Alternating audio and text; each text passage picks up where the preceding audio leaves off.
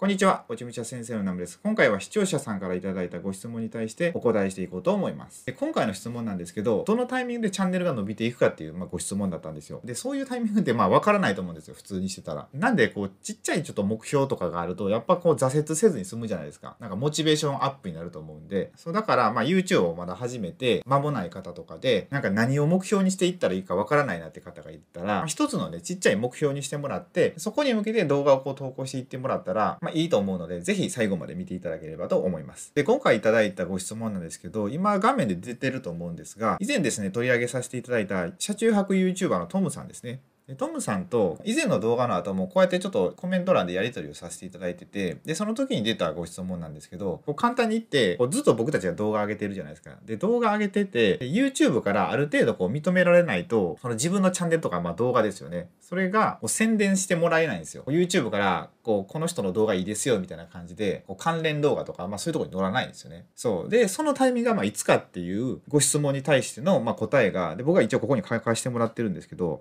えっと、まず YouTube が押してくれるタイミングっていうのが、チャンネルの総再生時間っていうのがあって、で、総再生時間っていうのが、まあ、僕たちが動画出してますよね。で、それの、まあ、合計の時間ですよ。視聴された時間ですね。で、その時間が1000時間を超えたタイミングっていうのと、あと、チャンネル登録者が100人、500人、1000人、1万人を超えたタイミング、まあ、そのタイミングで YouTube がこうちょっとプッシュしてくれるみたいなあと動画本数がま50本を超えた時とかって言われてるんですけど、まこれは全部公式で公表されてるもんじゃなくて、この動画投稿本数50本っていうのはね、多分 YouTube は言ってなかったと思うんですが、まあ、こういったタイミングで伸びやすいっていう傾向があるってことですね。で、僕もね、結構思ってたんですよ。なんか周りの YouTuber の方で、なんかもう今は何万人もいる方がいらっしゃるんですけど、その方とお話ししてる時に、どのタイミングで伸びたんですかっていうのを聞いてたんですよ。でそしたら、4、500人ぐらいから一気に伸びましたって話を聞いて、で、他の方も4、500人を超えたぐらいからなんか伸び始めたっていう話を聞いてたんですよね。だからこれって何か謎あるんかなと思ってて、で、思ってたら、こういうのを知ったんですよ。教えてもらってあやっぱそうなんだと思ってすごい僕の中でなんか腑に落ちたって感じがあって、まあ、他にもこう1,000人とか1万人とかですよね。で1,000人とかってやっぱ分かりやすいと思うんですよ。この広告がつけれるタイミングじゃないですか。それってまあ言ったら YouTube からちょっと認められたっていうこの人はちゃんとやってますよみたいな風な感じなんで、まあ、ちょっと YouTube から信用してもらえたって感じですよね。そうこんな感じでまあ何個かこの段階的にあるんですよ。こう YouTube からなんかボーナスがもらえるみたいなそういう時があってタイミングが。